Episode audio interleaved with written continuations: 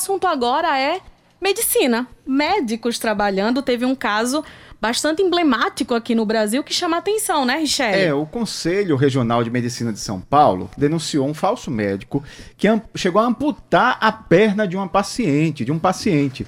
É, essa denúncia foi feita ao Ministério Público Federal. E aí, esse falso médico, ele tinha sido contratado por uma empresa terceirizada que faz ali a, a, ligação entre Rio e São Paulo, atuava ali tanto mais em São Paulo, mas atuava ali na, nessa região.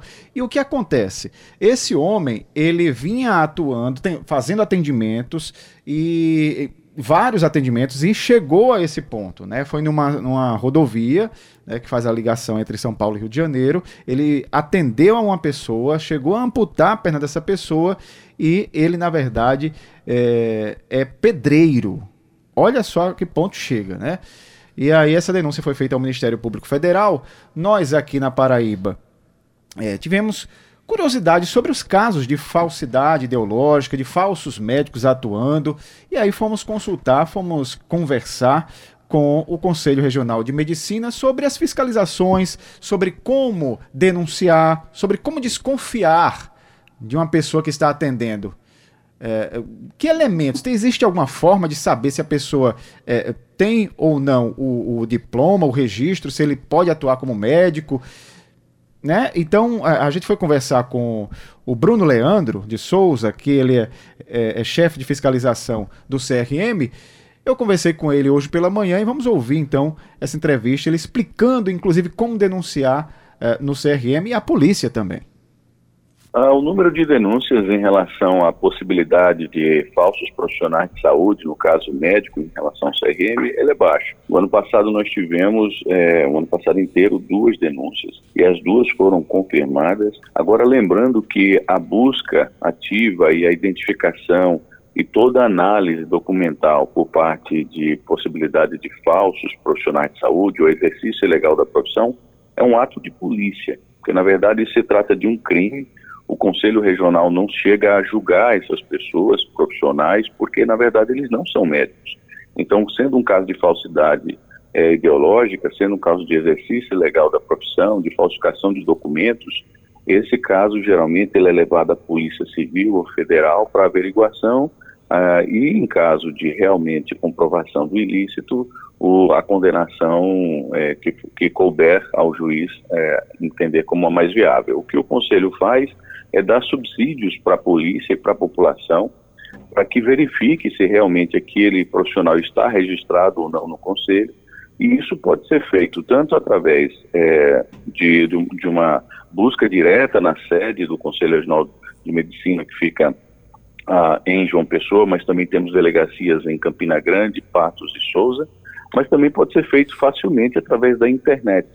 O Conselho Regional de Medicina, o CRMPB, ele tem uma, uma página da internet, que é o crmpb.org.br, é, tem um link que é Serviços para o Cidadão, busca por médicos, colocando o nome do médico ou o CRM que ele diz ter, facilmente qualquer pessoa, de forma pública e aberta, consegue realmente identificar se aquela pessoa é ou não é um médico registrado no Conselho Regional de Medicina do Estado da Paraíba. Esses dois casos registrados no ano passado, para que a gente possa rememorar, é, quais foram? Ah, teve um, um, uma pessoa que trabalhava num serviço de remoção de pacientes, é, ele se dizia médico, ele apresentou a esta unidade que o contratou documentos que, em tese, seriam é, de, dele como médico, inscrito como médico. Infelizmente, a empresa não teve o cuidado de averiguar a, se aqueles documentos eram falsos ou não, porque era facilmente averiguável, já que já que se colocando o número, o nome do CRM nesta página, por exemplo, do Busca Médicos, a gente via que era de uma pessoa diferente. Então ele falsificou, fraudou documentos, foi contratado por essa empresa, mas também facilmente foi desmascarado.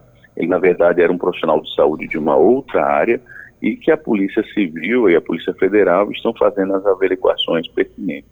É uma, uma são investigações sigilosas, né? Porque envolve toda a cautela e foge, inclusive, da competência do Conselho opinar sobre qualquer tipo de discernimento em relação andamento dessas causas, Mas um desses foi esse, e outro era um, uma, uma pessoa que se dizia médico que atuava numa unidade básica de saúde da família numa cidade do interior aqui da Paraíba. Então foram esses dois casos que nós é, tivemos conhecimento. Alguns dos casos pode ser que não venham conhecimento direto do Conselho, porque passam diretamente para a questão policial, né, de investigação, mas o Conselho, quando é questionado e solucionado, ele dá todo o suporte para a averiguação dos documentos, se está tudo realmente registrado ou não.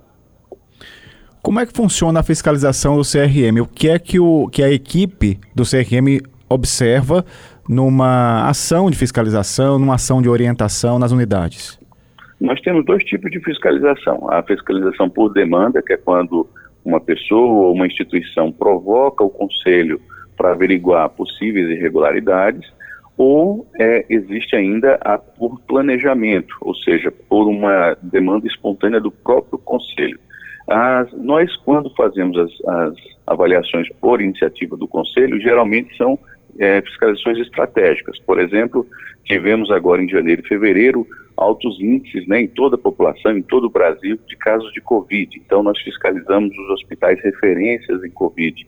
Mas, por exemplo, para fortalecer a atenção básica, as 203 unidades básicas de saúde da família de João Pessoa foram fiscalizadas de agosto até dezembro.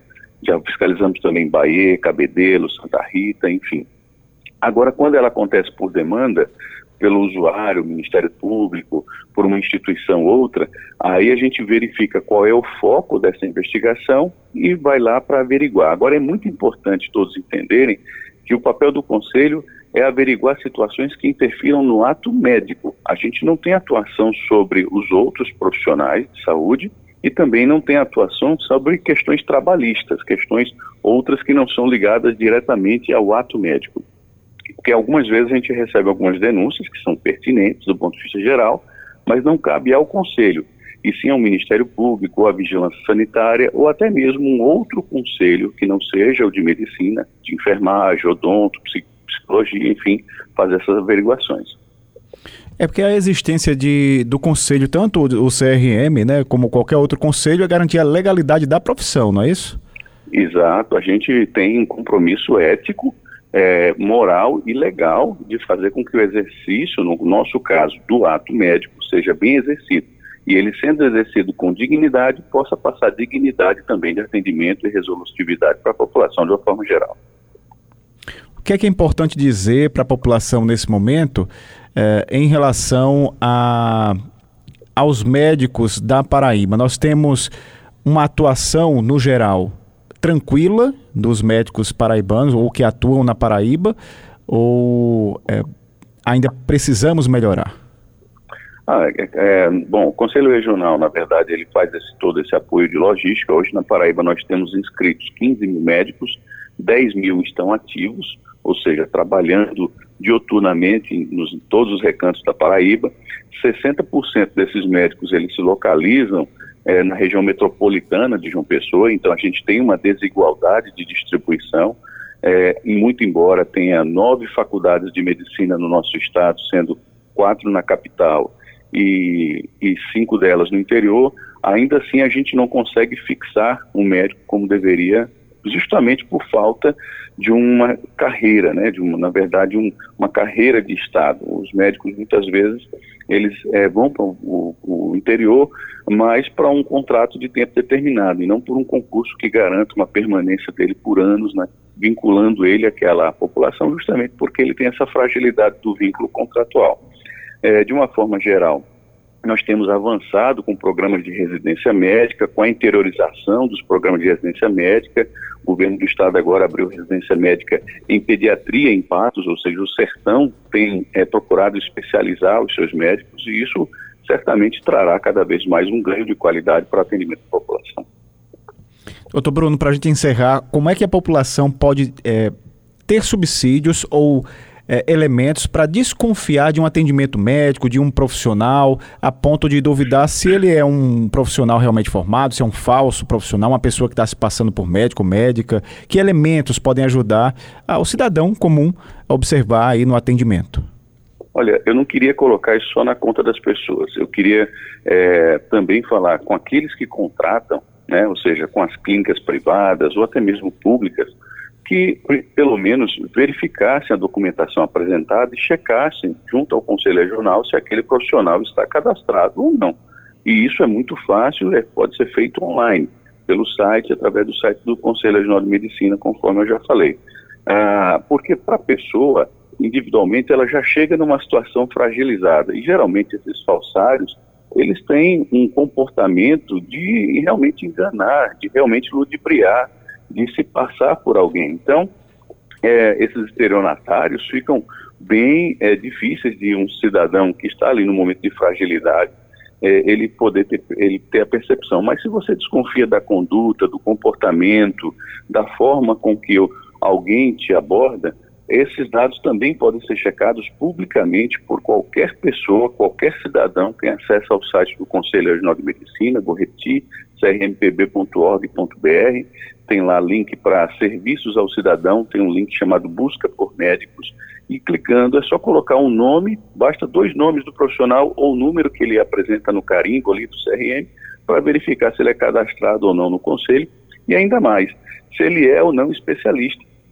porque tem alguns médicos que se dizem especialistas e não têm os títulos devidos daquela especialização. Isso também dá para checar através do site do conselho. Havendo irregularidade, não deixe de denunciar, né, ou, na, ou nas sedes localmente. É, também existe um formulário no próprio site para fazer essas denúncias e a gente vai averiguar. Sendo médico, a gente vai chamar um médico, convocar para algum tipo de esclarecimento. Não sendo, a gente encaminha para a polícia para as devidas apurações. Pois é, entrevista aí do Bruno Leandro de Souza, que ele é chefe de fiscalização do CRM, é, do Conselho Regional de Medicina aqui da Paraíba, falando aí sobre as denúncias, sobre falsos médicos, sobre como denunciar. Agora, fato é, é você como cidadão, cidadã, a gente não tem hábito, né, de, de colocar, de, de pesquisar o nome do médico, o registro. Só que a gente deveria fazer isso, porque a gente está lidando com a nossa saúde, né? Então, se eu vou ser atendido por alguém, se eu vou é, procurar um pneumologista, fazer qualquer procedimento, um psicólogo, enfim, qualquer categoria, qualquer é, profissional é, que tenha um conselho, que tenha uma formação, por que não pesquisar, né? Saber se ele realmente é formado, se ele tem aquela especialização.